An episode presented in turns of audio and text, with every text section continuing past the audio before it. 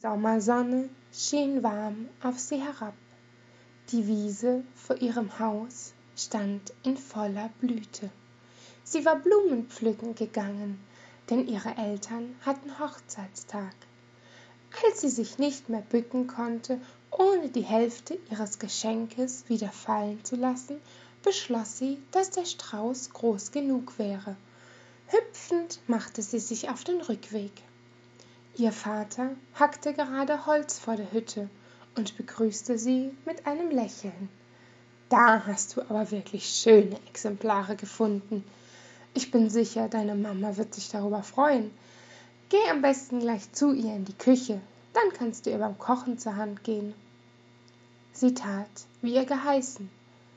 Doch die Küche war vollkommen verwaist, die Feuerstelle kalt, die Vorratskörbe leer. Ma, Mama, wo, wo bist du? stotterte sie ängstlich. Da legte ihr Vater ihr von hinten eine Hand auf die Schulter, während er sagte, aber, aber, mein Dummerchen, hast du es etwa schon wieder vergessen? Du hast uns doch getötet. Flammen schlugen aus den Wänden, aus dem Boden. Ihr Vater wandelte als verkohlte Leiche auf sie zu, und sie schrie.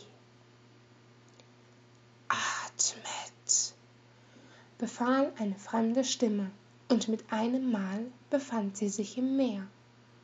Vor ihr schwebte eine Frau, deren Körper und Gesicht mit Tüchern verhüllt waren. Sie war es gewesen, die gesprochen hatte, und fuhr nun fort. Alles beginnt mit den Träumen. Mein plötzliches Erscheinen mag euch verwirren, doch für den Moment ist meine Identität nicht von Bedeutung. Ganz anders steht es um euch. Der erste Flügelschlag ist geschehen. Die Möglichkeiten werden sich finden, wie sie es seit Äonen tun. Jetzt geht und vergesst unser Zusammentreffen nicht, Prophetin.